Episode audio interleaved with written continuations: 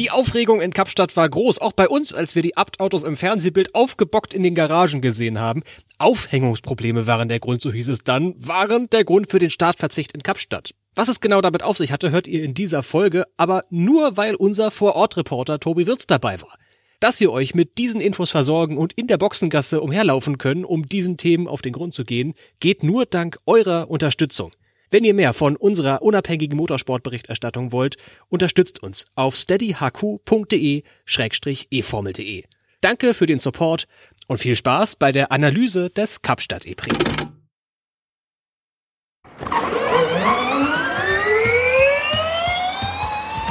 Grüße, Freunde des Rennsports. Herzlich willkommen im E-Pod von eFormel.de, dem Insider-Podcast aus der Welt des elektrischen Motorsports. Mit einem epischen Manöver sicherte sich Antonio Felix da Costa beim Kapstadt E-Prix seinen ersten Sieg mit Porsche. Wieso der Portugiese nach dem Rennen so emotional war, klären wir heute.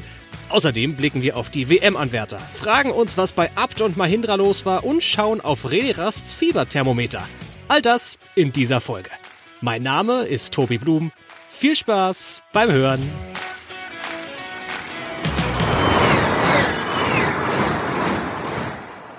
Und buchstäblich gerade aus dem Flieger ausgestiegen und jetzt schon am Mikrofon sitzend begrüße ich in der anderen Leitung Tobi Wirz. Willkommen zu Hause. Vielen lieben Dank und hallo in die Runde. Endlich wieder deutschen Boden unter den Füßen nach deiner großen Südafrika-Reise. Tobi, ich will alles wissen. Wie war's in Kapstadt? Erzähl uns mal viel wärmer als hier in Deutschland, muss ich zugeben. Das ist tatsächlich der ganz große Unterschied, den ich sofort gespürt habe, als ich heute Morgen um ah, 7.20 Uhr etwa aus dem Flieger in Frankfurt gestiegen bin. Da waren die Temperaturen in Kapstadt doch deutlich angenehmer. Da hatten wir ah, zwischen 19 und 26 Grad. Oh, ich träume so richtig, davon. richtig schön sommerlich. Aber das hatte natürlich auch ein paar, ein paar Konsequenzen. Ich habe mir äh, doch sehr, sehr ordentlich äh, größere Teile meines Gesichts und auch meinen Nacken verbrannt. Ei, ei, ei. Äh, aber da, da werde ich jetzt erstmal die nächsten Tage durchmissen. Oh, aber ich glaube, es gibt schlimmere Sorgen, als einen tollen Sonnenbrand Anfang März zu haben. Wahnsinn. Das ist richtig. War Kapstadt eigentlich, abgesehen mal von dem hervorragenden Wetter, genauso toll, wie es für mich als Fernsehzuschauer aussah? Ähm, es war auf jeden Fall extrem beeindruckend. Du hast, ja, hast eine wahnsinnig tolle Location da gehabt. Ich würde sagen, bislang auch mit einer der besten der Formel E-Geschichte. Kurz zur Erklärung, das Media Center war ja im DHL Stadium. Das ist äh, das Stadium, was für die Fußball-WM gebaut wurde und ähm, ja, wo jetzt überwiegend Rugby-Spiele ausgetragen werden.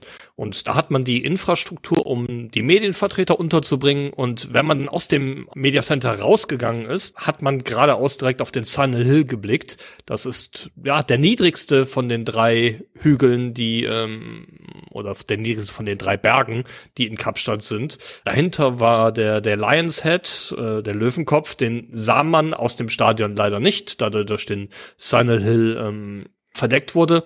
Aber wenn man sich dann ein bisschen nach links gedreht hat, dann sah man doch den, die beeindruckende Kulisse des Tafelbergs vor sich, der irre, irre beeindruckend aussieht. Also das war tatsächlich eine, eine Location, wo ich sage, das äh, raubte mir wirklich jedes Mal den Atem, als ich da rauskam.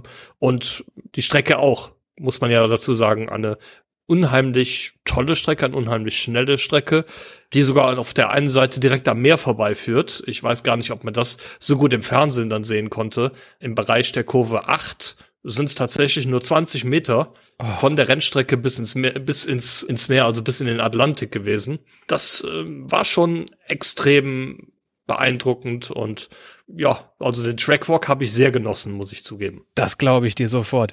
Wir wollen jetzt hier keinen Reisepodcast machen, aber äh, auch die Stadt, du hattest ja in der letzten Folge so, so ein bisschen Bedenken geäußert, Mensch, ist was Neues, war ich noch nie. Ist Kapstadt eine Reise wert? Fazit? Auf jeden Fall.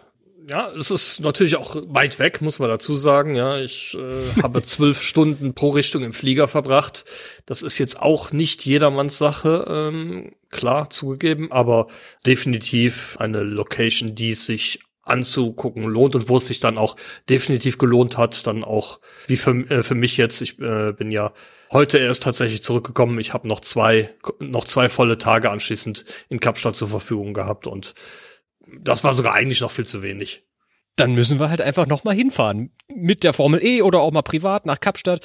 Ich habe auch das Gefühl, das ist so, so eine kleine Trendstadt. Wir kommen gleich zum Motorsport, ihr Lieben. Aber in meinen Instagram-Stories sind Freunde aus allen Abschnitten meines kurzen Lebens irgendwie momentan oder in den letzten Wochen und Monaten in Kapstadt gewesen. Ich weiß gar ich habe da schon so ein bisschen so eine, so eine Verschwörung, weiß ich nicht, befürchtet. Es sind alle im Kapstadt-Urlaub.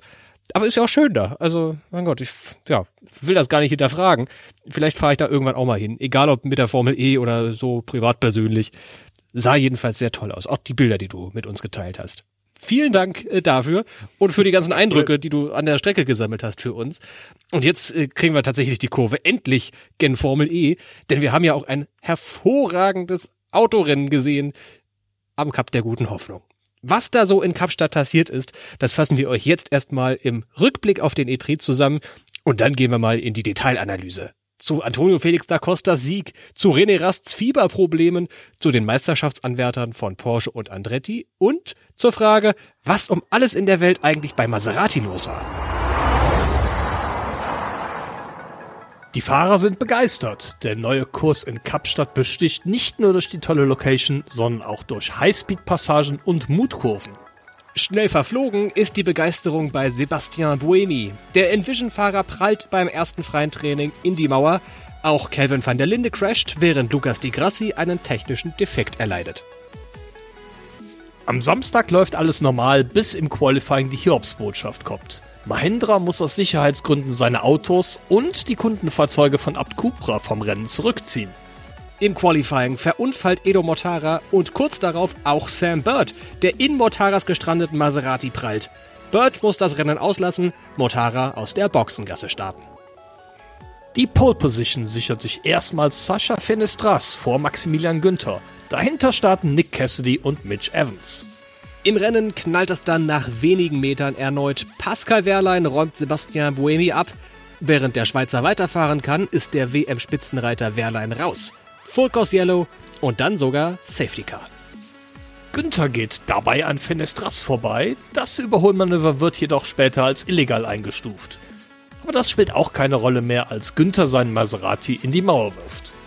Von hinten arbeitet sich unterdessen Antonio Felix da Costa immer weiter nach vorne und schiebt sich auf dem Highspeed-Streckenabschnitt sogar an Jean-Éric Verne vorbei. Der Portugiese feiert einen emotionalen ersten Sieg für Porsche vor Verne und Cassidy, der in der letzten Runde noch mit Finistras kollidiert. Wehrlein behält die Führung in der Meisterschaft vor Jack Dennis, der ebenfalls keine Punkte sammelt. Verne bleibt Dritter. Und selbstverständlich starten wir in diese Episode mit dem epischen, vielleicht auch epischsten Führungsduell in der Formel E Historie. Müssen wir gleich mal klären. Felix Acosta gegen Jean-Éric Verne. Tobi, alle Welt redet über dieses Manöver von Felix da Costa kurz vor Schluss. Wie war die Reaktion auf diesen Move direkt an der Strecke? Äh, es ging ein lautes Aufstöhnen durchs Media Center. Wie die Reaktionen jetzt an der Strecke sind, kann ich, kann ich nicht sagen. Das habe ich nicht mitbekommen. Aber äh, im Media Center war das doch schon, waren die Leute ähm, begeistert, sag ich mal, von dem Manöver insbesondere. Das Überholmanöver war ja in Kurve 8. Das ist die schnellste Stelle des ganzen Kurses. Ähm, da brauchst du Mut und Waghalsigkeit oder wie ein äh, Fahrer dann nachher im Cooldown Room sagte, Big Balls. ja, großes insbesondere, Fußball. ja genau, insbesondere wenn man wie Antonio Felix da Costa das ganze Manöver zweimal durchzieht. Denn Tobi, kurz vorher hat er das gleiche Überholmanöver oder ein fast identisches Überholmanöver schon mal gemacht. Ganz richtig, nämlich gegen Nick Cassidy. Der hatte, glaube ich, zu dem Zeitpunkt geführt, nicht wahr? Der war Richtig. ja deutlich weiter vorn gestartet als Felix da Costa. Wir haben das gerade eben im Rückblick auf den EPRI schon gehört. Nur Startplatz 11 für ihn. Und dann hat er sich da nach vorne gearbeitet. Dann sind im Verlauf des EPRI einige Fahrer ausgefallen. Plötzlich war er in Reichweite des Podiums. Und dann zieht er da erst an Cassidy vorbei in Kurve 8, ist in Führung und in dem Moment, muss ich ehrlich sagen, saß ich zu Hause vorm Fernseher und dachte, ja, der Case ist guess. Äh, war's jetzt, können einpacken, Da Costa gewinnt sein erstes Rennen. Aber so einfach war es dann doch nicht. Denn kurz darauf hat er die Attack-Mode-Schleifen verpasst, beim ersten Versuch zumindest, musste noch ein zweites Mal durch die Zone fahren. Und dann kam eben Jeff vorbei. Ausgerechnet sein alter Teamkollege lag dann in Führung. Und Felix da Costa, der alte Fuchs, klemmt sich in den Windschatten. Wir haben in der Vorschau-Episode ja genau darüber gesprochen, dass man im Windschatten in Kapstadt so viel Energie sparen kann. Und dann kann da Costa noch ein zweites Mal dieses Manöver in Kurve 8 äh, durchziehen, verteidigt sich dann bis zum Schluss und gewinnt. Nigel Menzel, habe ich hier aufgeschrieben, wäre stolz auf Felix da Costa. Das hat mich nämlich so ein bisschen erinnert und ein Kollegen aus England auch. Das erinnerte so ein bisschen daran, wie Nigel Menzel da außen in, ich weiß gar nicht, war das Jerez an, an Piquet Senior vorbei fliegt, quer. War das Suzuka? Ist, die ganzen Motorsport-Historiker werden mir den Kopf abreißen. Du bist einer von denen. Tobi, wo, wo ist der vorbeigefahren? Also ich glaube, du meinst jetzt nicht das Duell, oder du hast das nicht das Duell beschrieben, das du meinst. Das mit dem Au an der Außenseite vorbeirutschen, das war tatsächlich Piquet Senior, aber das war gegen Senna. Ah, und okay. ich, ich meine, das war in, entweder in Barcelona oder in Estoril in Kurve 1. Ich glaube, das Manöver, was du meinst, das war auch gegen Senna und das war tatsächlich Menzel im Williams. Welche Strecke das jetzt war, bin ich mir jetzt nicht sicher. Aber das ähm, ist eine Szene, die man äh, ähm, hunderttausendmal schon gesehen hat, weil der Williams und der McLaren da ja parallel zueinander fahren und da die Funken fliegen ohne Ende. Ja. Und Menzel sich dann äh, da an seiner vorbeischiebt. Das war auch fairerweise alles vor meiner Zeit. Ja, das, äh, das kann gut sein. Das, ich kann mich noch dran erinnern. es ist in der Formel E aber immer der Da Costa, oder? Also wenn das nicht das eines der schönsten Überholmanöver aller Zeiten war, dann vielleicht sein Manöver in Monaco bergauf, ebenfalls äh, im Kampf um die Führung gegen Mitch Evans war das 2021. Auch so ein Zuckermanöver. Wo glaubst du rangiert dieses, dieser Überholversuch von Felix da Costa im Vergleich der schönsten in der Formel E-Historie? Ja, das ist natürlich immer, immer ganz schwer, da eine, eine klare Reihenfolge festzulegen. Das ist jetzt Nummer eins, das ist Nummer zwei. Aber ich würde es doch schon auf jeden Fall unter die Top 10, vermutlich sogar unter die Top 5 noch äh, äh, zählen. Definitiv mit dazu gehört natürlich Motara, der in Diria, äh, Pascal Wehrlein und Mitch Evans auf der Geraden mhm. geholt hat, mit diesem, mit diesem äh, ja, Zickzack-Manöver, wo er den einen rechts und den anderen dann links äh, kassiert hat. Ja. Sam, Sam Bird gegen Max Günther damals in Bern fällt mir auch äh, spontan auf jeden Fall oh, ein als in der Bergabpassage. Genau. Ein weiteres äh, ähm, erinnerungswürdiges Überholmanöver ist auf jeden Fall Lukas Di Grassi gegen Pascal Wehrlein auf der Ziellinie quasi in oh, ja. Mexiko. Ja, ähm, es gibt schon einige richtig tolle Manöver. Du hast jetzt auch eben gerade schon Felix da Costa in Monaco angesprochen gegen Evans, ähm, das auch richtig gut war. Ähm, ja, daher, ich tue mir äh, schwer, da jetzt zu sagen, das war jetzt das Beste und das war das Zweitbeste. Aber ich sag mal, die fünf gehören auf jeden Fall da ganz, ganz oben mit dazu für mich. Wer dieses Überholmanöver von Felix da Costa nicht gesehen hat, muss sich das nochmal ansehen. Ich schaue, dass ich irgendwie in der aktuellen Kapitelmarke dieses Video nochmal einbette. Dann guckt euch dieses Überholmanöver an. Einerseits ist es halt einer der schnellsten Stellen auf der Strecke. Da bist du mit, sagen wir mal, rund 200 Sachen unterwegs. Und dann ist es wirklich Zentimeter, wenn nicht sogar Millimeter Arbeit von Felix da Costa da gewesen. Das ist wirklich spektakulär. Und eine besondere Note an dem Ganzen ist ja, Wern ist ausgerechnet sein ehemaliger Teamkollege. Die beiden kennen sich aus gemeinsamen Jahren bei DS in- und auswendig. Und ich stelle jetzt mal so eine Mutmaßung in den Raum dass das ein kleiner Vorteil für Felix da Costa gewesen sein könnte. Denn er kennt das Team, für das Jeff gefahren ist, weiß also auch, wie welche strategischen Entscheidungen getroffen werden. Ganz anders bei Jeff. Der weiß nicht, wie welche strategischen Entscheidungen bei Porsche getroffen werden. Könnte ein kleiner Vorteil für Felix da Costa gewesen sein. Ja, aber in der Situation glaube ich das jetzt äh, eher weniger. Jeff musste an der Stelle ja, früher vom Strompedal runter, weil er weniger Energie hatte. Das ist ja, das ist ja ein äh, Aspekt, den hattest du eben kurz ähm, angesprochen, aber ähm, ich glaube gar nicht, dass das so richtig klar geworden ist, als ähm, Antonio Felix da Costa den Attack Mode verpasst hatte und anschließend versucht hat, wieder eine Lücke rauszufahren, um ihn nochmal aktivieren zu können, hat er ja Energie verbraucht. Und er war, glaube ich, 0,3 äh, Prozent hinter Vern, was die Energie anging. Und er hat tatsächlich im Windschatten von Vern so viel Energie in den folgenden zwei Runden eingespart, dass er wieder 0,3 Prozent vorne lag. Also tatsächlich 0,6 Prozent eingespart in, in den, ich glaube, drei Runden, die es mhm. da gewesen sind. Die Energie ist so kalkuliert, dass am besten auf der Ziellinie 0,0 erreicht ist.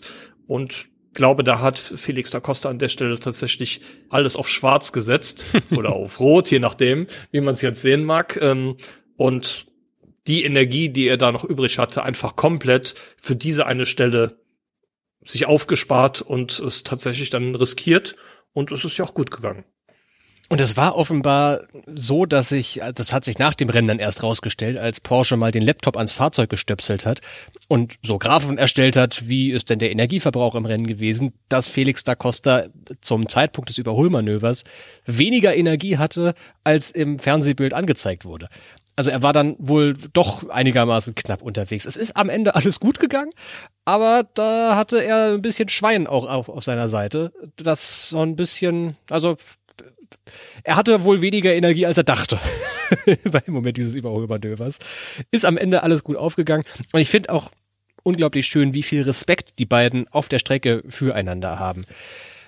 Die haben das eine oder andere Techtelmechtel schon auf dem Kurs miteinander gehabt, äh, zu Zeiten, als sie noch für DS gemeinsam gefahren sind. Und da ist es ein paar Mal fast in die Hose gegangen. Es ist sogar mal ganz in die Hose gegangen, ehrlich gesagt, bei den beiden. Und beide kennen sich aber inzwischen, wie gesagt, in- und auswendig. Und da war schön zu sehen, dass sie sich dann doch genügend Platz gelassen haben. Während der mit ein bisschen Weitsicht dem Da Costa schön viel Platz ließ, das war einfach großartiger Motorsport. So darf es sein. Und jetzt hören wir nochmal bei Antonio Felix da Costa selbst nach. Den habe ich nach dem Rennen nämlich in einer virtuellen Medienrunde getroffen und gefragt, warum dieser Sieg so emotional für ihn war. Well, obviously you know, not only I was racing my previous teammate and previous team, which gave me a championship. You know, I, in the end, I don't know if you guys know, but but while I was with DS, we had a we had an engineer there that that unfortunately passed away. So I could also think of him watching that race from up above. You know, he would have. Obviously, you guys know me and Jeff. We had a, a few episodes as teammates uh, out on track, and so him watching that must have, must have been cool from up there. Uh, but also, um, if, since I've joined Porsche, it, it's I, I, maybe put a bit of pressure on myself, but it, you know, it's a brand that I really. It's a huge honor to represent this this brand out out on the racetrack. You know, they've so many drivers have been able to to leave a real mark on on on this on this brand, and I want to do that, and it hasn't been possible for me so far on top of that, Pascal doing so well, winning a few races already, leading the championship. The pressure was just kind of building up. Uh, and small things like the last 30 interviews I gave between the, the start of the season up to up to now. It's all like, why aren't you performing? Why is Pascal winning every race and you can't perform? So it started to be a little bit annoying, and it, it does take a small a small toll on you. Um, so obviously, winning winning a race would be amazing, but especially starting 11th, all that we went through, missing the attack mode, that move on Jev, like it all just yeah came. It just made it even more emotional and a big weight off my shoulders. Im ersten Teil spricht er da über den ehemaligen Tachita-Strategiechef Pascal Tortosa, der im September 2021 plötzlich verstorben ist. Und Felix da Costa mutmaßt, dass sich Tortosa das Rennen aus dem Himmel angesehen hat und wohl mit einem Schmunzeln seiner zwei ehemaligen Fahrer gesehen hat, wie sie sich wieder auf der Strecke Saures geben. Und umso emotionaler war das Rennen dann auch wegen des ganzen Drucks, der auf Felix da Costa aufgebaut wurde in den letzten Rennen. Er sagt, in 30 Interviews seit dem Saisonstart wurde er immer nur wieder gefragt, weshalb Pascal Wehrlein gut performt und Rennen gewinnt und er noch nicht wirklich aus dem Quark kommt. Das hat sich jetzt geändert. Er hat seinen Kritikern damit so ein bisschen gezeigt, auch er kann für Porsche gewinnen. Und selbstverständlich, Porsche ist eine riesige Marke, für die es sehr emotional ist zu gewinnen. Und letztlich, mein Felix da Costa, da ist eine große Last von seinen Schultern gefallen.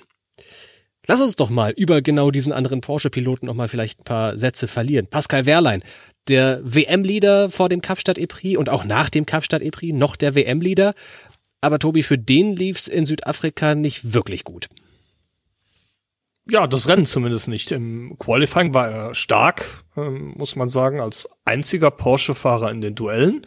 Und ähm, da wir ja auch vorher schon gemutmaßt haben, dass es ein sehr energieintensives Rennen wird und die Fahrer mit Porsche-Antrieben im Vorteil sind, im Grunde genommen eigentlich der große Favorit auf den Sieg. Ist allerdings nur zwei Kilometer etwa weit gekommen, hat sich dann nämlich beim Bremspunkt etwas verschätzt und die Vorderreifen blockiert und Sebastian Buemi getroffen und kurz und knapp äh, Radaufhängung vor links gebrochen, Rennen vorbei. Ja, selbst verschuldet, oder? Auf jeden Fall. Hat er auch ohne, ohne Widerrede sofort auch bei mir dann am Mikro zugegeben. Ja, da gibt's wenig hinzuzufügen. Ne? Manchmal, also ich würde jetzt gerne auch irgendwie diskutieren. Mensch, war da irgendwie die Technik wieder? Hat das Auto nicht gebremst?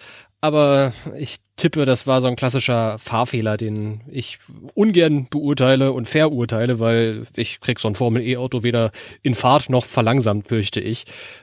Kann passieren, soll nicht passieren. Und Buemi gut, dem, der hätte vielleicht das Rennen gewonnen, sonst äh, ja, ein Butterfly-Effekt, dann ist Buemi gerade WM-Führender nach diesem Rennen. Spaß beiseite.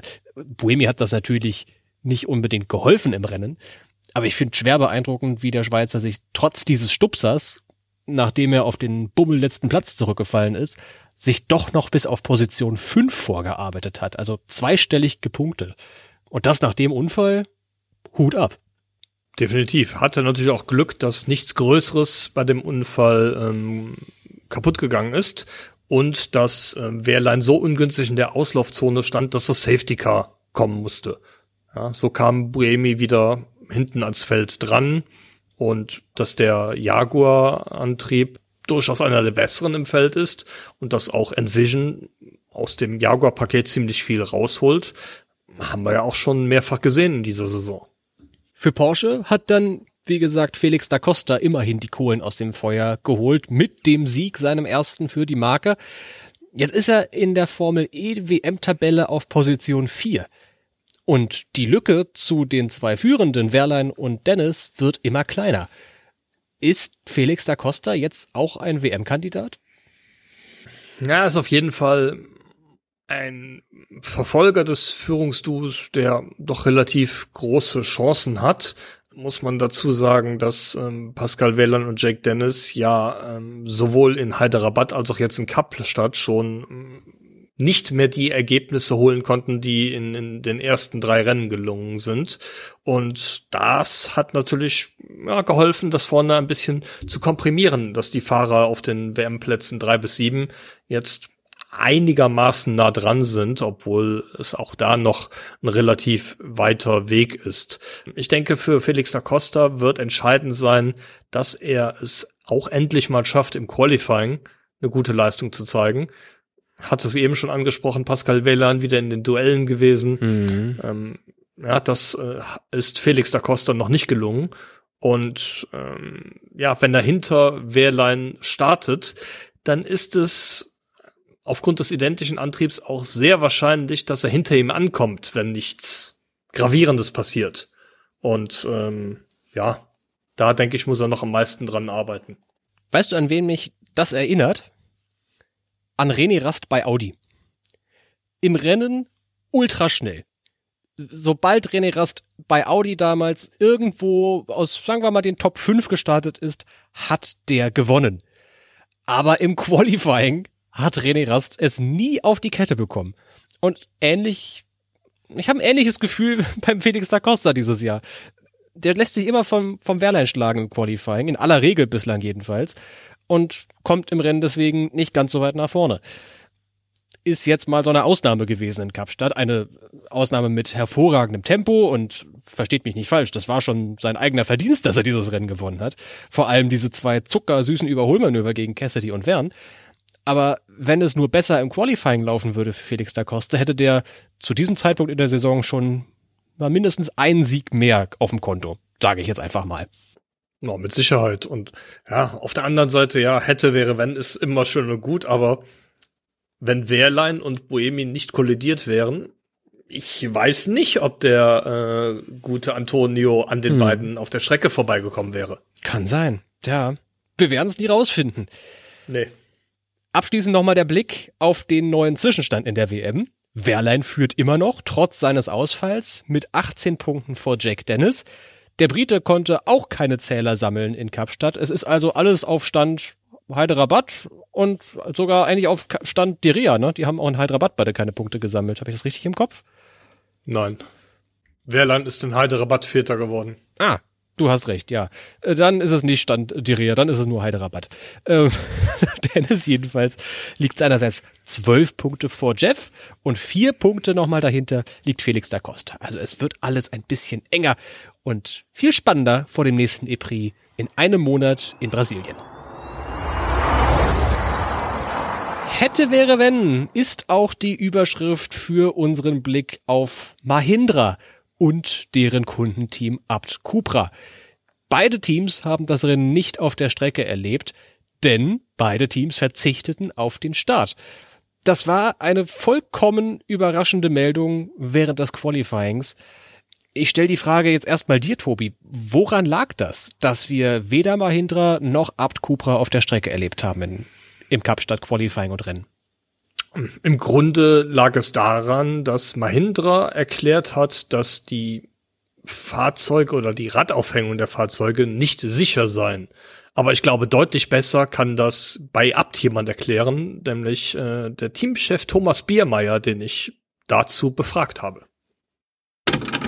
Viel kann ich dazu nicht sagen, weil es ist eine Entscheidung vom Hersteller, von Mahindra, dass die Fahrzeuge so auf dieser Strecke nicht sicher sind.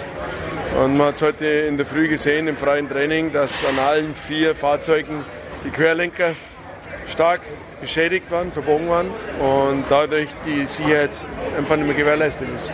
Und darum war das die Entscheidung, die wir mittragen müssen als Leidtragende. Ähm, Probleme gestern haben nichts mit dem Problem heute zu tun. Die Probleme sind an, an allen vier Autos heute aufgetreten und ja, und darum hat man dann nach dem, nach dem freien Training reagieren müssen. Und für uns natürlich absolut enttäuschend, äh, absolut nicht akzeptierbar. Und ja, aber das können Sie jetzt nicht nennen. Wie geht es jetzt weiter?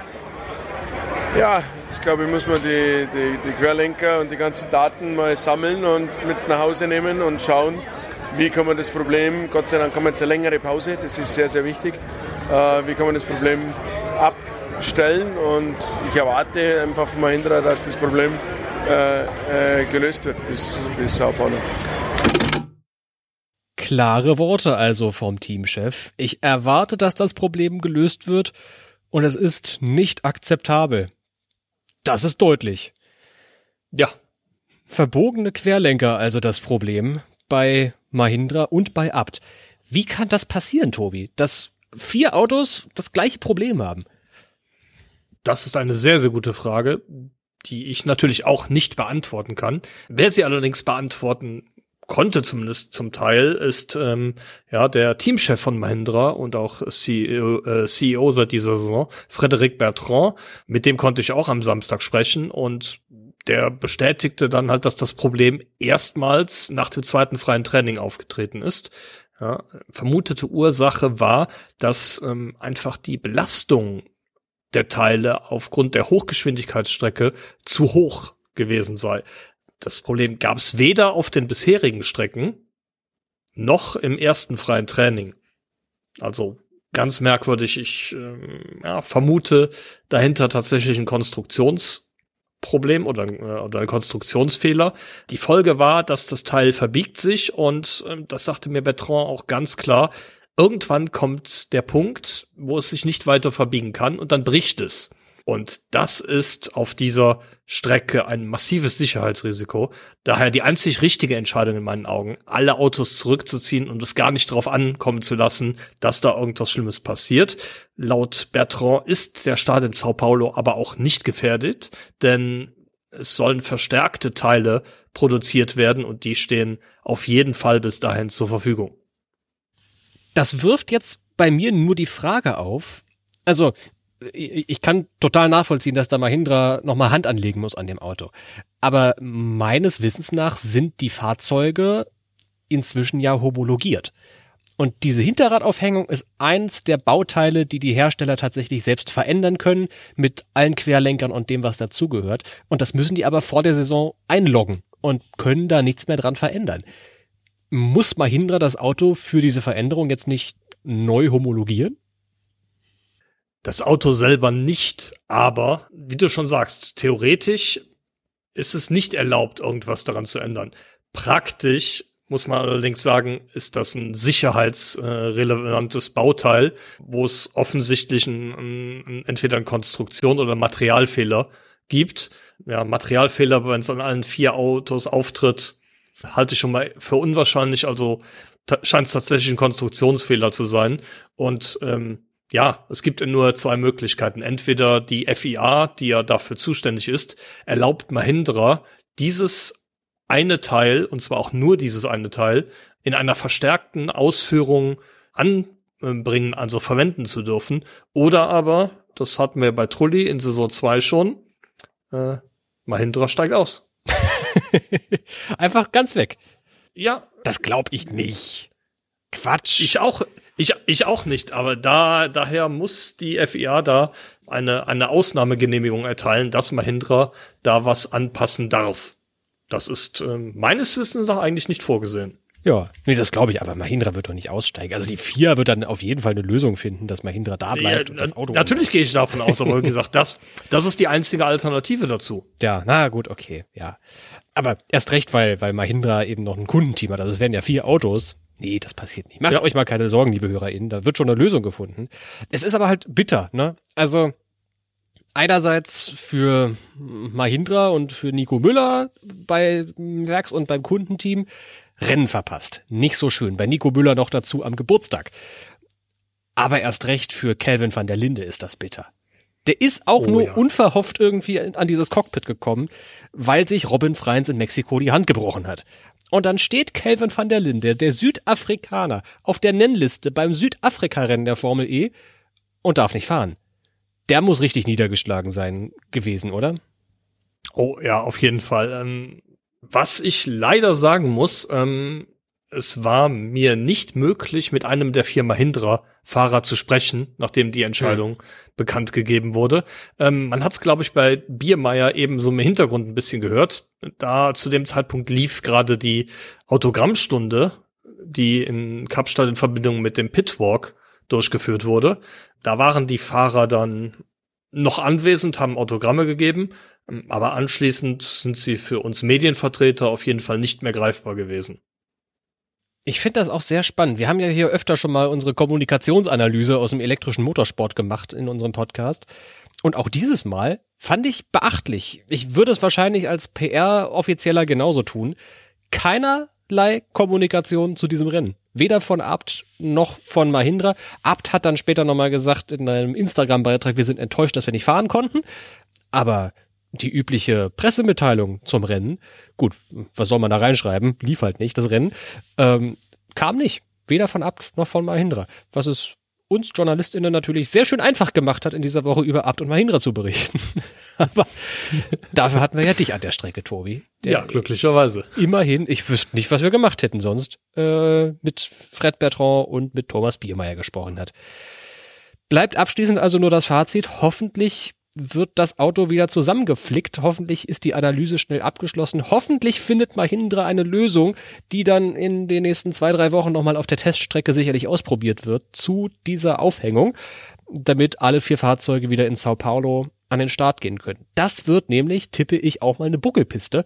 Ich habe mir neulich nochmal so ein paar Highlights vom Indycar-Rennen, das damals auf einer auf, auf Teilen dieser Strecke äh, stattgefunden hat. Das war ein typischer Indycar-Buckelstraßenkurs könnte für die Formel E auch buckelig werden. Ah, naja, mal sehen. Wenden wir uns mal lieber den schöneren Themen des Lebens zu. Zum Beispiel dem jetzt neuen Nummer 1 Verfolger der Porsche Jungs, Jean-Eric Verne. Wir müssen in dieser Episode selbstverständlich über DS Penske reden und über die One-Man-Show, die da momentan läuft. Verne, absoluter Topfahrer in diesem Jahr, nicht wahr? Auf jeden Fall ähm, sah anfangs nicht ganz so gut aus, ja, das muss man zugeben. Aber Jean-Eric Verne hat sich gefangen, hat jetzt zweimal in Folge auf dem Podium gestanden, ein Rennen gewonnen in Hyderabad, jetzt knapp den Sieg verpasst, dank des ja, guten Manövers von Antonio Felix da Costa. Und damit ist er auch wieder mittendrin im Titelkampf, wie du schon sagtest, erster Verfolger der Porsche-Jungs, Platz drei in der Meisterschaft und ja, sieht wieder relativ gut in der Meisterschaft aus für Jeff. Ganz anders der Fahrer, der als amtierender Meister in diese Saison gestartet ist. Jeffs Teamkollege Stoffel van Dorn. Der ist ja, ich kann es nach den ersten fünf Rennen bestenfalls als gerade so Mittelmaß betiteln. Der ist noch nicht so wirklich gut aus den Startblöcken in diese Saison gekommen. Nee, das definitiv nicht. Ähm, er hat jetzt hier in Kapstand aufgrund glücklicher Umstände sechs Punkte mitgenommen, ist siebter geworden, aber muss man ja auch mal ganz klar sagen, äh, rein, wirklich nur äh, glücklichen Umständen zu verdanken. Wir hatten eben das Thema Pascal Wehrlein schon, der ausgeschieden ist. Ja, Maximilian Günther lag vor ihm, ist ausgeschieden. Äh, Sascha Fenestras lag vor ihm, ist ausgeschieden in der letzten Runde. Dann gab's zwei Durchfahrtsstrafen für Jake Dennis und für Mitch Evans, die lagen auch beide vor ihm. Wenn man ja jetzt mal überlegt, aus eigener Kraft wäre das nur Platz 12 gewesen, die, äh, den er geschafft hätte. Und äh, Jean-Eric Verne fährt vorne um den Sieg. Das ähm, glaube ich tatsächlich gutes äh, Mittel, um auszudrücken, wie derzeit das Kräfteverhältnis da im Team ist. Hm. Bleibt nur doch die Frage, wie bleibt, wie kommt der wieder in Schwung? Also, da, dass Van Dorn hervorragender Rennfahrer ist, das steht außer Frage. Aber momentan spielt er auf jeden Fall die zweite Geige. Liegt das daran, dass er jetzt in ein ganz neues Umfeld gekommen ist vielleicht? Er ist ja Mercedes-Fahrer gewesen in diesem Jahr, jetzt bei DS Penske angeheuert. Ist das der Grund dafür, dass Van Dorn bislang schlechter performt als Wern? Könnte auf jeden Fall eine Rolle spielen, dass da die Zusammenarbeit mit den Ingenieuren noch nicht ganz gut passt. Das ist ja was, was Wern auch ja, als Vorteil gesagt hat, dass er trotz Teamwechsel äh, mit den gleichen Ingenieuren äh, zusammenarbeitet, weil die Ingenieure von DS kommen. Ähm, ja, das könnte durchaus ein Grund sein. Stoffel Van Dorn hat es zum Beispiel im Qualifying noch nicht einmal in die Duelle geschafft.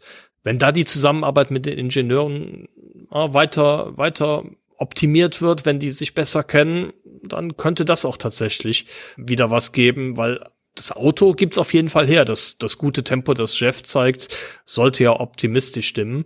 Und ähm, aber auf der anderen Seite ist es so, ein Weltklassefahrer darf eigentlich nicht im Mittelfeld ähm, rumfahren, wenn sein Teamkollege jetzt zum zweiten Mal im Folge ganz vorne landet. Und ich denke, das wird auch an seinem Ego kratzen. Na, garantiert. Ja. Früher oder später, so würde ich Van Dorn trotzdem einschätzen, fährt der wieder vorn ich kann mir nicht vorstellen, dass, ein, dass das ein dauerhafter Zustand ist bei ihm. Aber wie du gerade ganz richtig gesagt hast, das kratzt am Ego. Also steht für mich ganz außer Frage.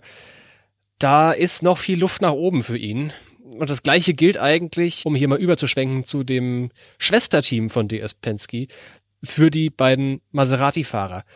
Da waren die Erwartungen nach den Vorsaisontestfahrten in Valencia so groß und ich finde, so grob nach dem ersten Saisondrittel können wir uns hier mal ein kleines Zwischenfazit zu Maseratis erster vollständiger eigener Saison in der Formel E erlauben.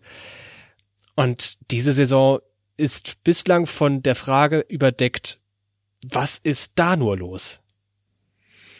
Tja, das ist ähm, eine gute Frage. Was auffällt, ist, dass es doch sehr, sehr oft einen Maserati in der Mauer zu sehen gibt. Es ist quasi die Unfalltruppe der Formel E schlechthin, auch wenn Sam Bird ihnen jetzt vielleicht ein bisschen Konkurrenz machen will, aber das ist ein anderes Thema. Ähm, Edo Mortara hatte nicht weniger als fünf Unfälle an den ersten fünf Rennwochenenden. Ja, oder ähm, ja, auch, auch Maximilian Günther, zwei wirklich schwerwiegende Crashes, ja, im Diria Qualifying, weshalb er das Rennen verpasst hat und nun auch, nachdem es im Qualifying einigermaßen geklappt hat, ja, im Rennen in Kapstadt.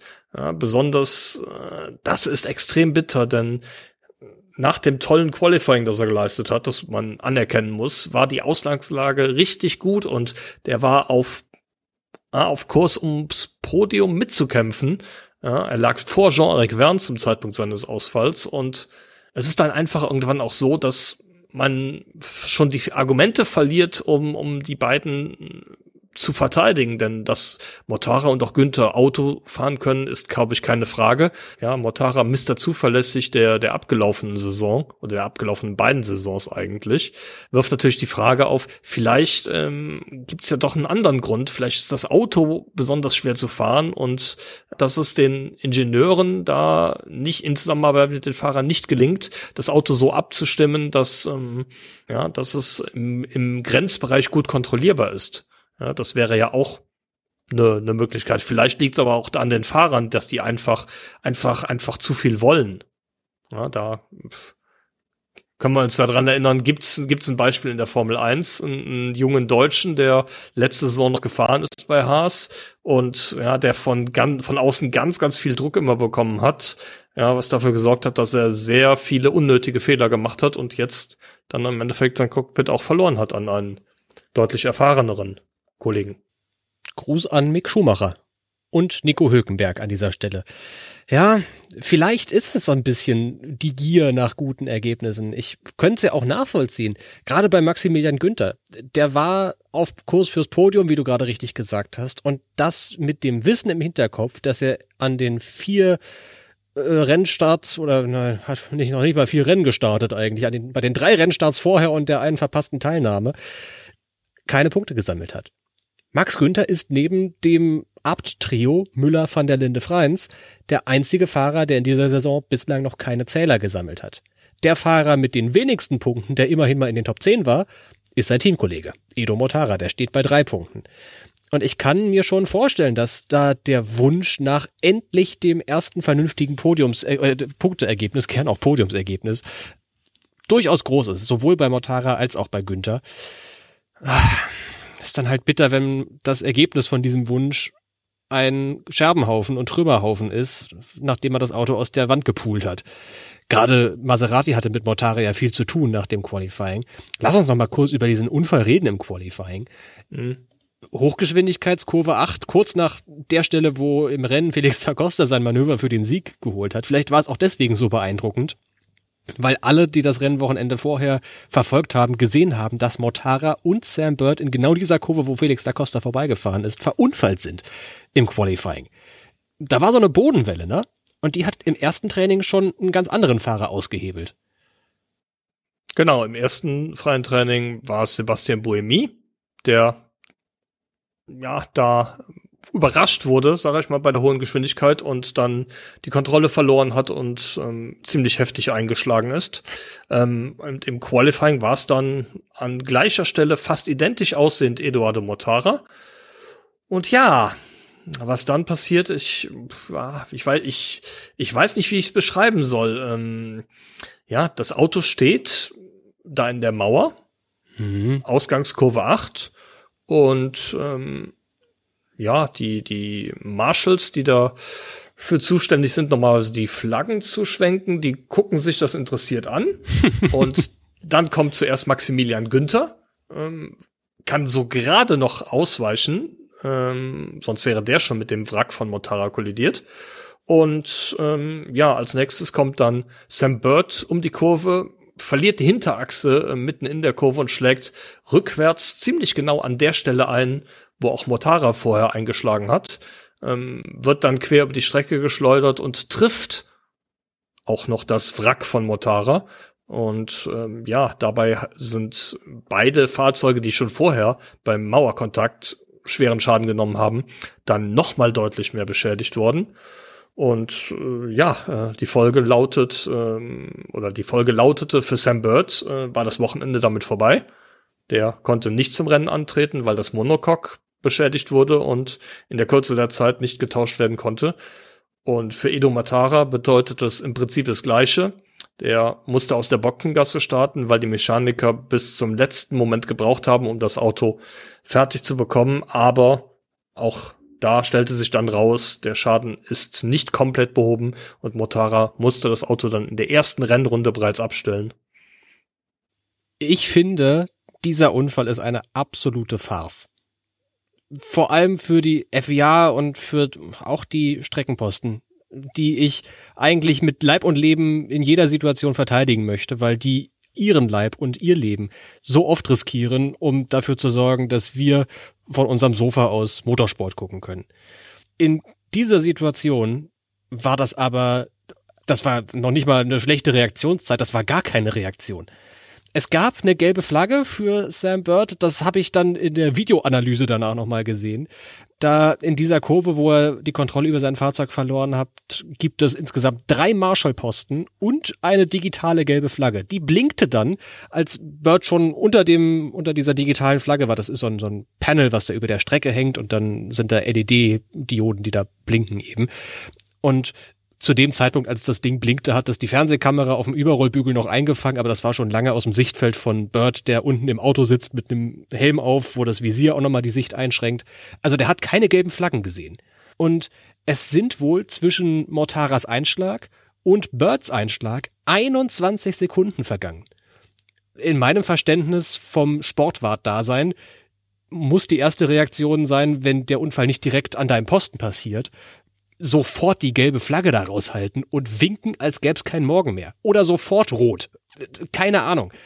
Nee, rot, rot, kann man als Marshall nicht entscheiden, aber gelb, äh, die Entscheidung für die gelbe Flagge liegt tatsächlich in den, in den Händen des, des Marshalls da an der Stelle und die hält man doch normalerweise schon in der Hand sogar, ja. Ja. Ähm, du, du, du kennst das ja auch, du bist ja auch manchmal Sportwart bei, wenn auch nicht bei, bei Highspeed-Events, aber trotzdem. Natürlich. Ähm, ja, die ist griffbereit und ja, ähm, wenn mal viel Zeit vergeht, dann dauert es fünf Sekunden, bis die, bis die Flagge gezeigt wird, aber doch nicht 21. Richtig. Und ähm, das ist eine Vier-Weltmeisterschaft. Da sollten Leute arbeiten, die, die da auch Ahnung haben. Und in meinen Augen ähm, ist das ein absolutes No-Go. Ich frage mich ja, das klingt jetzt ein bisschen ketzerisch, aber ich frage mich, ob die ganzen guten Marshals in Südafrika beim neun Stunden Rennen in Kyalami waren, irgendwie 4000 Kilometer weit, weiter ins Land hinein. War ja dasselbe Wochenende, das andere Motorsport-Highlight Südafrikas in diesem Jahr. Auch irgendwie ein Unding, dass das am, an einem Wochenende kollidiert. Aber ich frage mich, ob die guten Marshals in Kyalami waren und die nicht so erfahrenen, vielleicht die noch nicht so viele Ausbildungen und Lehrgänge irgendwie gemacht haben, dann an der Formel E-Strecke standen. Keine Ahnung, das kann ich ist jetzt an der, der ja. Stelle absolut nicht sagen, aber. Deswegen sage ich, es ist ein bisschen ketzerisch, aber das kann für mich nicht sein, dass es über 20 Sekunden dauert, bis da eine gelbe Flagge gezeigt wird. Und die auch nur digital. Das erste, was wirklich passiert ist, ist, als dann der Rennleiter gesehen hat, oh Gott, da ist ein Unfall, keiner schwenkt die gelbe Flagge. Oh mein Gott, ich zeig jetzt rot. Und das hat er allen Fahrern über den Teamfunk mitgeteilt. Und Bird sagte danach, einer der Gründe, warum ich da in dieser Kurve die Kontrolle über das Auto verloren habe, ist, weil mitten in der Kurve der Rennleiter mit mir gesprochen hat, über einen Funk kam und meinte, Achtung, äh, rot. Und dann hörte man, das wurde auch live ins Fernsehen übertragen, fand ich auch sehr interessant, wie Scott Elkins, der Formel E-Rennleiter, dann sagt, oh verdammte Scheiße, während Bird schon eingeschlagen ist in diese Kurve. Ja, aber bei aller Liebe, äh, gerade unsere, unsere britischen Kollegen äh, betonen doch immer wieder, dass Sam Bird der wahrscheinlich beste Au äh, Autofahrer der Welt ist. ähm, der darf sich doch nicht davon ablenken lassen, dass der Renndirektor rote Flagge sagt und dann das Auto verlieren. Auch wenn ja, du mitten in der Kurve bist, lenkt dich das ab. Ah, ach ja, aber doch nicht so, dass du, dass du das Auto dann in die Wand schmeißt. Du gehst, du nimmst vielleicht den Fuß vom Strompedal oder trittst auf die Bremse, aber keine Ahnung. Also wenn wenn das wenn das so ist, dann weiß ich nicht, dann, äh, ähm, dann darf der, der Rennleiter gar nicht mehr direkt mit den Fahrern sprechen. Weil es könnte ja immer sein, dass er gerade einen Fahrer in einer ungünstigen Situation able ablenkt. Oder? Das kann immer sein, ja. Aber gerade wenn du so viel seitliche Ladung aufs Auto packst in dieser Kurve 7, 8, da ist jeder Tritt auf die Bremse, zerstörte die Balance und dann landest du halt in der Mauer. Das sind halt 200 Sachen und du machst Zentimeterarbeit. Ich glaube schon, dass dich da ein Funkspruch von irgendwem ablenkt. Ja. Kann auch sein, dass er das unabhängig von Elkins äh, verloren hat, die Kontrolle übers Auto und auch über diese Bodenwelle geräubert ist wie Motara. Ja, wie gesagt, ablenken schön und gut, aber ähm, in meinen Augen darf es nicht darf es nicht sein, dass man als als äh, ja einer der besten Fahrer der Welt dann nur weil dann in dem Moment gerade ein Funkspruch kommt, das Auto in die Mauer setzt. Nee, also ich weiß nicht. Ich glaube, dass da die Fahrer, die in der Formel E antreten, alle Profi genug für sein sollten, dass ihnen das nicht passiert. In der idealen Welt wäre es gar nicht zu diesem Funkspruch gekommen, weil Bird schon vorher verlangsamt hätte, weil es eine gelbe Flagge gegeben hätte. Also da muss die FIA, das ist letztlich, die Marshalls sind dann halt Repräsentanten der FIA, sich mal wieder auf die Finger gucken lassen und mal wieder viel Kritik aussetzen. Aber ich finde zu setzen müssen, und ich finde zu Recht, das kann nicht sein, dass es 20 Sekunden nach einem Unfall, 10 Meter hinter deinem Marshallposten, immer noch nicht die gelbe Flagge gezeigt wird. Das geht nicht. Ja, vor allen Dingen gesagt, ich ähm, hab's mir eben noch mal extra eine Wiederholung angeguckt. Die Marshalls stehen da, die haben die gelbe Flagge schon in der Hand und die, die schauen Edo, die schauen Edo Mortara zu, wie er, er zuerst quer kommt in der Kurve und dann außen einschlägt. Aber meinst du, die, die zeigen die Flagge? Natürlich nicht. Das ist der zweite so Zwischenfall, bei dem die FIA so ein bisschen, nicht nur so ein bisschen, schlecht aussah. Jetzt sahen vielleicht die Streckenposten schlecht aus in dem Fall, aber auch in Hyderabad gab es einigen Unmut über die Rennleitung, die ein Trümmerteil, ich glaube sogar von Edo Mortara, hat auf der Strecke liegen lassen im Rennen. Ja, genau, vom Frontflügel. Zentimeter neben der Ideallinie, da in Kurve, was war das? Drei, vier, ähm, also ausgangs der, es ist dann die, die Startkurve gewesen, diese Haarnadel. Kurz danach lag ein Trümmerteil, wirklich Zentimeter neben der Ideallinie. Und es glaubst du, es kam ein Full Course Yellow oder ein Safety Car Call? Nee. Erst dann, als Jake Hughes irgendwann ausgefallen ist, lustigerweise auch in genau der Kurve, soweit ich weiß, war dieser Frontflügel kein Grund dafür, wurde das Trümmerteil dann von der Strecke geräumt, weil dann halt das Safety Car raus musste. Das war schon der erste Fall, wo es so ein bisschen geknirscht hat zwischen der Fahrerschaft und der FIA. Das dürfte jetzt der zweite sein. Gehe fest davon aus, dass das noch für Diskussionen sorgen wird, intern. Wir dürfen aber nicht aus diesem Podcast herausgehen, auch wenn er schon so lange dauert, ohne ein paar Worte über Sascha Fenestras zu verlieren. Tobi, spätestens seit diesem Wochenende muss doch feststehen, der junge Mann ist voll und ganz in der Formel E angekommen. Auf jeden Fall. Er hat jetzt sein sechstes Rennen in der Formel E bestritten. Ja, man streitet sich darüber, ob man das erste Rennen tatsächlich zählen darf, weil er da ja ganz, ganz kurzfristig als Ersatz für Antonio Giovinazzi bei Dragon eingesprungen ist, ja, ohne das Team zu kennen, ohne jemals in dem, in dem Auto gesessen zu haben. Daher fünftes Saisonrennen, sechstes Rennen insgesamt und tatsächlich zum ersten Mal hat er auf der Pole Position gestanden. Herzlichen Glückwunsch hat mich so ein kleines bisschen überrascht. Weiß ich gar nicht, ob mich das überrascht hat. Ich habe den Fenestras jedenfalls ordentlich aus den Augen verloren gehabt in den letzten Jahren. Nachdem er, naja, Superformula gefahren ist in Japan. Und für mich als jemanden, der in Europa sitzt und vor allem europäischen Rennsport dadurch gezwungenermaßen guckt, wegen Zeitverschiebung, habe ich Fenestras ehrlich gesagt aus den Augen verloren. Und ich muss wirklich sagen, da in Japan wurde wirklich ein echter Diamant aus dem jungen Knaben geformt. Scheint jedenfalls so. Weil nicht nur im Qualifying war der gut dabei, auch im Renntrim sah es gut aus. Er hat Führungskilometer gesammelt und hatte wirklich gute Chancen aufs Podium, ehe dann leider in der letzten Runde Nick Cassidy kam und ihn in Kurve 7 angestupst hat. Bitter, ne? Auf jeden Fall. Wie du schon sagst, er hat richtig gut performt in Kapstadt und ja, hat sich dann auch ähm, ja, kurz vor Schluss an Cassidy vorbeigeschoben, wie der ähm, Ablauf bei der Kollision in, in Kurve 7 genau gewesen ist. Da gehen die Sichtweisen ein bisschen auseinander. Fakt ist es so, es gab einen Kontakt zwischen Cassidy und Finestras und die Folge war, dass Finestras in der Mauer landete und Cassidy auf dem Podium stand. Bitteres Ende, weil er ein wirklich sehr, sehr gutes Rennen gefahren hat. Was mich ein bisschen überrascht hat, ist, dass ähm, ja, wir in der Vergangenheit doch sehr oft davon gesprochen haben, dass die Effizienz bei Porsche und bei Jaguar deutlich besser ist als bei den anderen. Aber offensichtlich scheint man da auch bei Nissan gute Fortschritte gemacht zu haben. Zumindest jetzt in Kapstadt. Ich will mir da noch nicht, will mir da noch nicht so weit aus dem Fenster lehnen, Tobi. Könnte auch eine Alltags, eine Alltagsfliege? Eine Eintagsfliege eine sein. Alltagsfliege ja, das, das steht hier so in unseren Notizen. Wer hat das geschrieben? das war ich nicht. war ich, glaube ich. Apropos Nissan-Effizienz übrigens. Es gibt ja noch zwei andere Fahrzeuge neben den Werksboliden äh, mit, mit Alltagseffizienz. die beiden von, von McLaren. Wollen wir über die auch noch mal reden zum Abschluss? Denn ich habe das Gefühl, dass durch diese Effizienz vom Nissan-Motor auch ein gewisser Herr René Rast profitieren konnte. Ja, definitiv. Ähm, es war ja zu Saisonbeginn so ein bisschen die Achillesferse von den Nissan angetriebenen Fahrzeugen, dass ähm, sie im Rennen ja ein bisschen, bisschen an Performance liegen ließen, weil die Effizienz nicht passte. Bei Rust kam noch dazu, dass er es im Qualifying im Gegensatz zu seinem Teamkollegen Jake Hughes auch nicht so gut hinbekommen hat. Aber in Kapstadt war das jetzt anders. René Rast hat ja auch einen guten Start abgeliefert, zwei Plätze gewonnen. Und im Rennen kamen dann ja auch noch vier Ausfälle oder beziehungsweise äh, drei Ausfälle und die Strafe für Mitch Evans waren es, glaube ich, ja, die dafür gesorgt haben, dass er in der Folge sogar ums Podium kämpfen konnte. Ja, und das ist dann eben der Kern seines Rennens. Der ist einigermaßen effizient unterwegs gewesen und hat sich aus all diesen Scharmützeln vor ihm herausgehalten. Und am Ende stand Position 4 zu Buche. Ein wirkliches Top-Ergebnis. Und das erst recht, wenn man weiß, dass er in Kapstadt mit Fieber fuhr. Gute Besserung, René der müsste jetzt, glaube ich, während wir den Podcast aufzeichnen, auch wieder auf dem Heimweg in Richtung Bregenz sein. Am Bodensee kann man sich ja auch schön äh, erholen.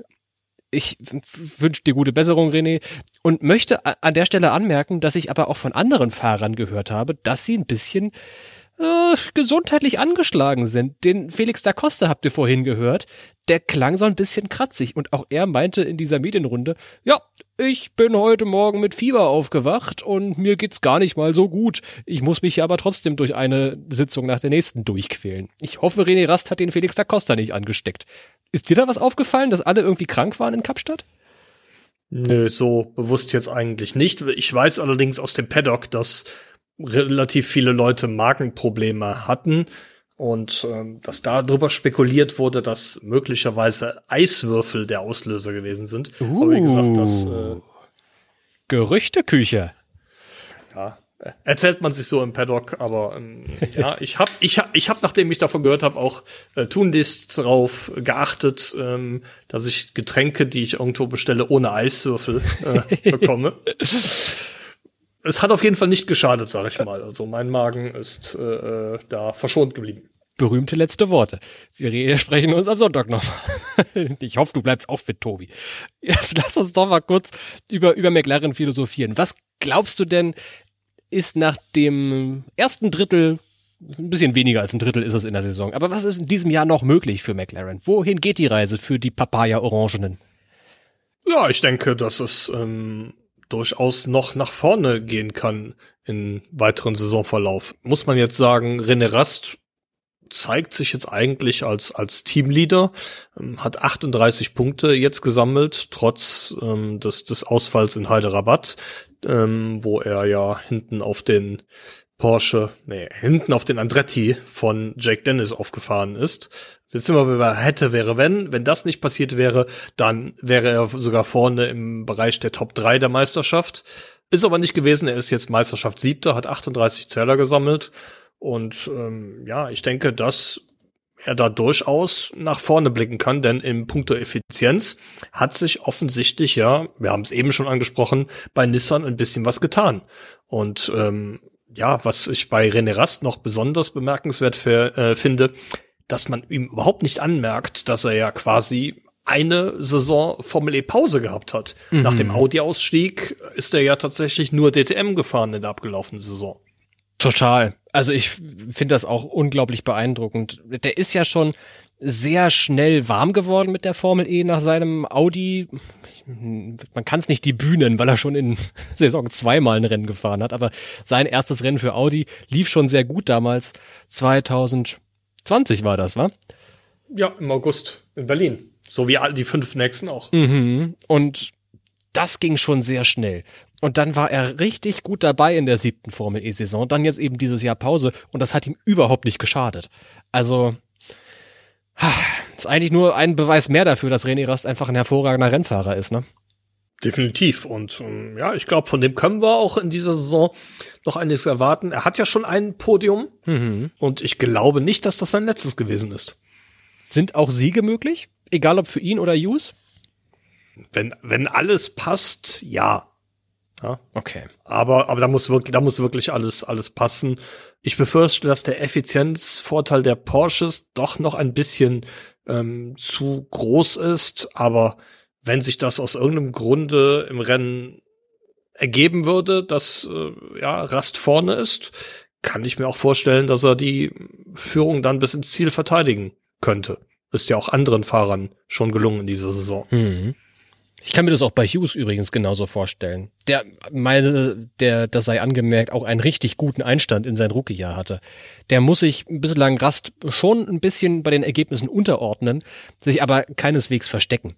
Also er ist auch quasi der einzige Rookie in diesem Jahr, aber auf jeden Fall ist er der Rookie des Jahres. Ähm, wenn man Felestras vielleicht noch dazu zählt und Van der Linde noch dazu nimmt, vielleicht ja auch David Beckmann. Man munkelt, dass André Lotterer nicht fahren wird beim Jakarta EPRI. Da können wir gleich noch mal ein bisschen zu erzählen nach dem Teleskop.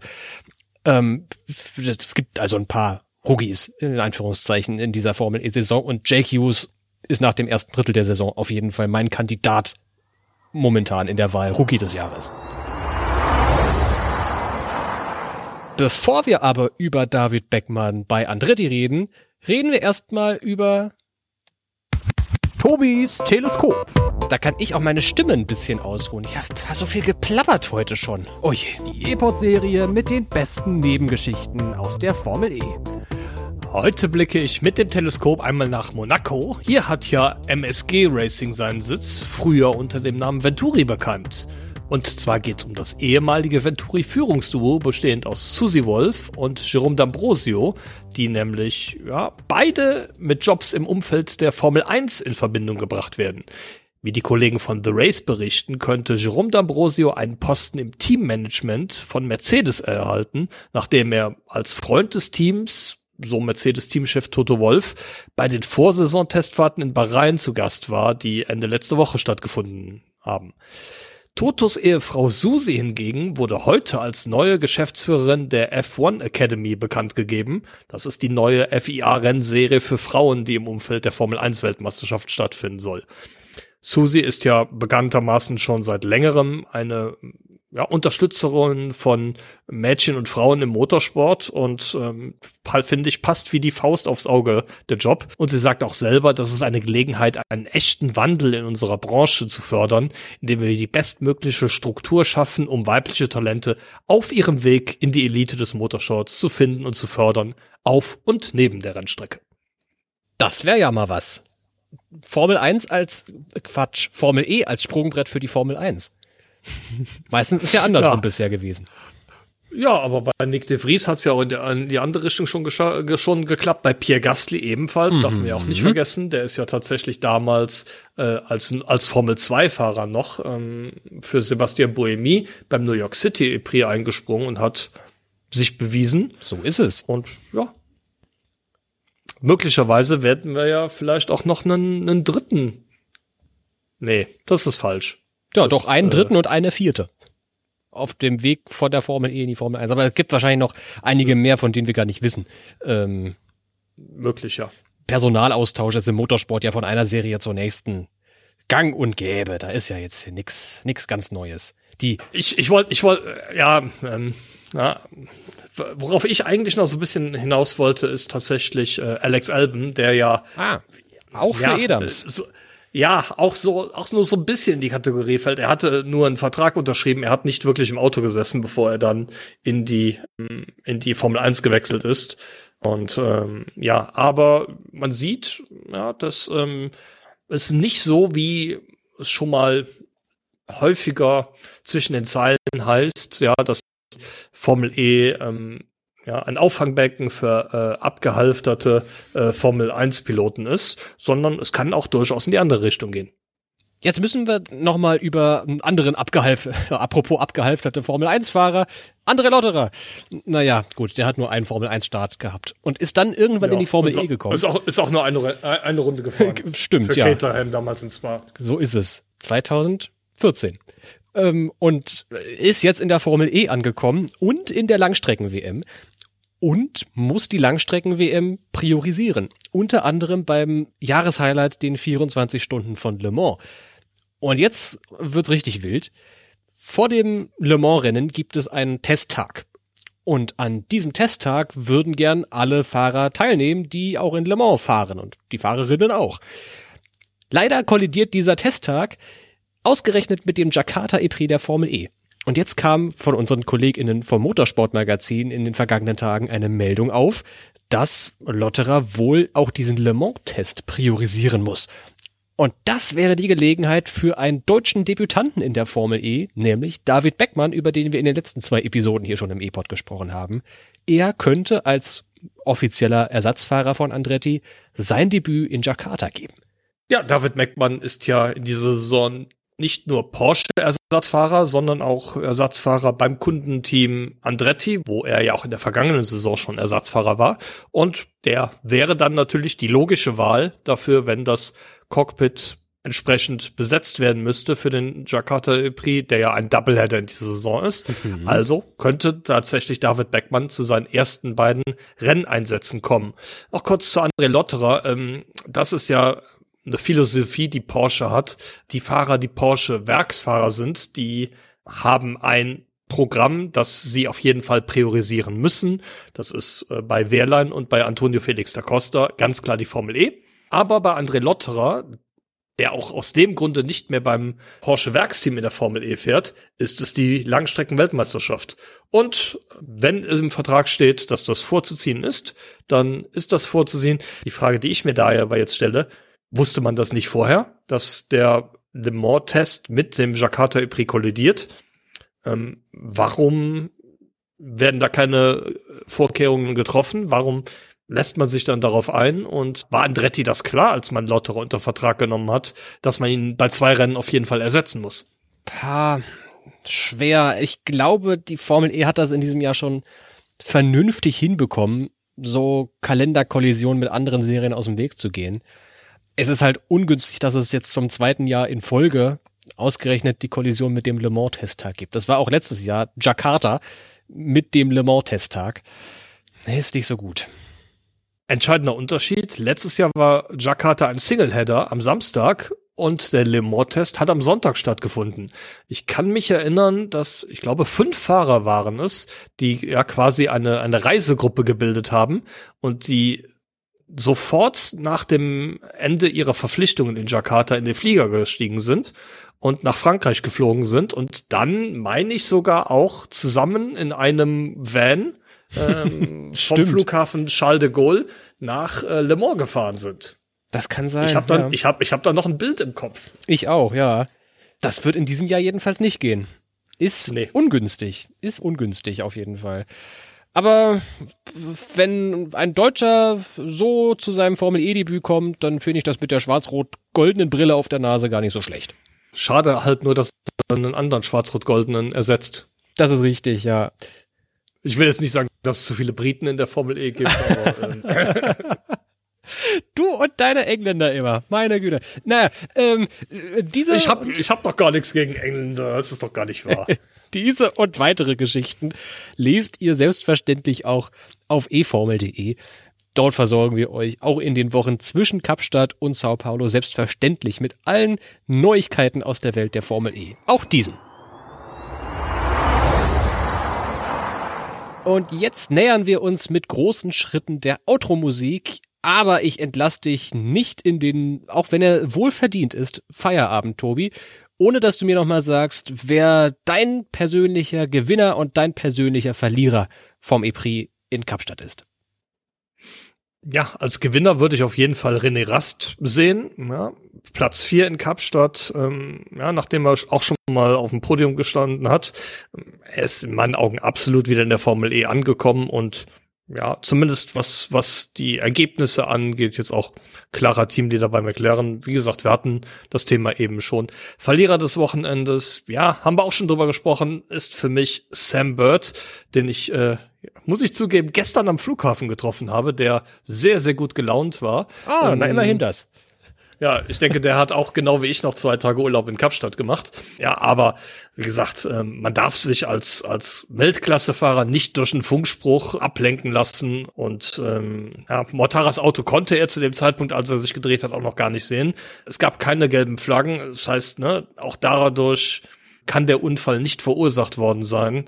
Weiß nicht. Ähm, er hat jetzt dadurch schon zum dritten Mal ein Formel E-Rennen verpasst, nachdem letztes Jahr in, in Seoul das äh, nicht seine Schuld war mit der Handverletzung. In dem Fall sehe ich die Ursache dann allerdings doch schon eher bei ihm und ähm, daher ist er für mich ein Verlierer dieses Wochenendes, zumal die Performance der Jaguar eigentlich so gut war, dass ja, mindestens Podium drin gewesen wäre. Durchaus, ja. Auch mein Verlierer, wenn ich noch, noch einen kühlen darf, hängt mit der FIA bzw. den Marshalls und diesem Unfall zusammen. Diese Pause, ob es jetzt 21 Sekunden genau sind oder nur grob, ist eigentlich auch wurscht. Die war viel zu groß zwischen Unfall und Flaggen beim Motara Crash. Die rote Flagge konnte da am Ende auch nichts mehr ändern die Marshall-Posten, das haben wir vorhin schon ausgeführt, hätten Bird warnen können, müssen, aber nichts ist passiert. Und die FIA bzw. die Marshalls in diesen Kurven sind für mich die Verlierer des Wochenendes in Kapstadt.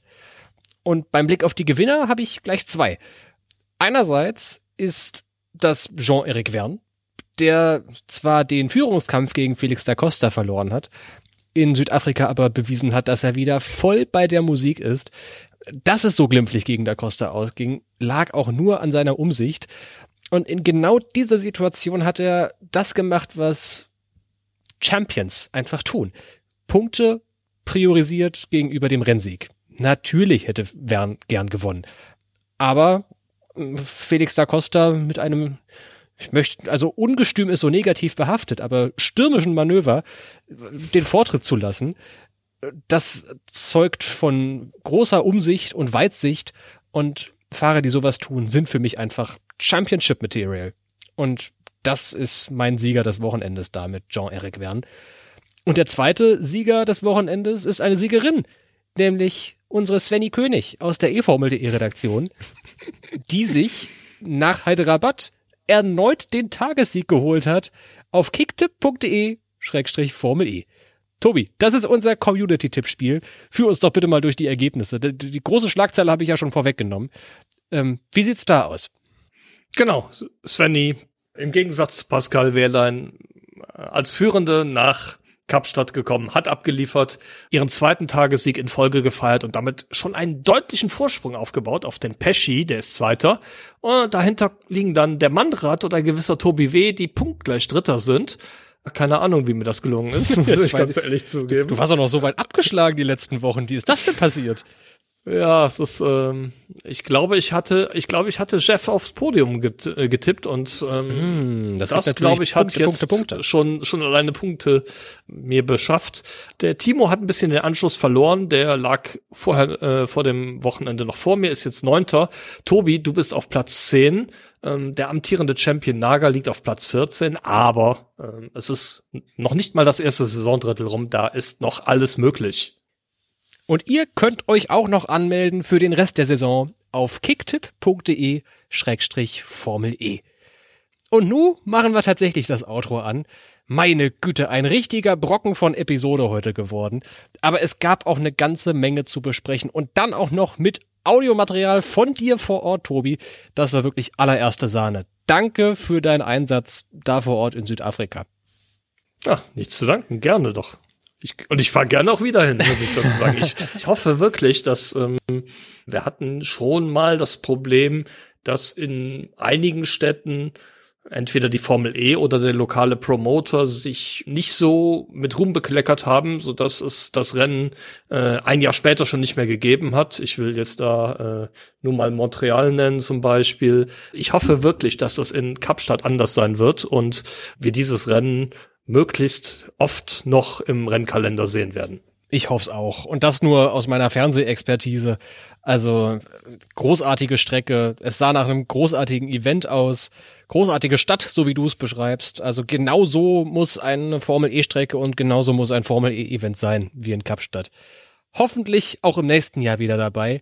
Jetzt gehen wir erstmal in eine kleine Formel E-Pause, die allerdings auch nur vier Wochen währen wird. In Sao Paulo ist es am 25. März soweit, also schon Ende diesen Monats. Es ist ja schon März. Irre. Jetzt machen wir aber erstmal, bevor wir hier überhaupt unsere Reisepläne für Brasilien ausbreiten, das Outro an und danken euch, liebe HörerInnen, fürs Zuhören. Wir hören uns in der nächsten E-Pod-Folge wieder. Bleibt wohlauf. Bis dann. Ciao.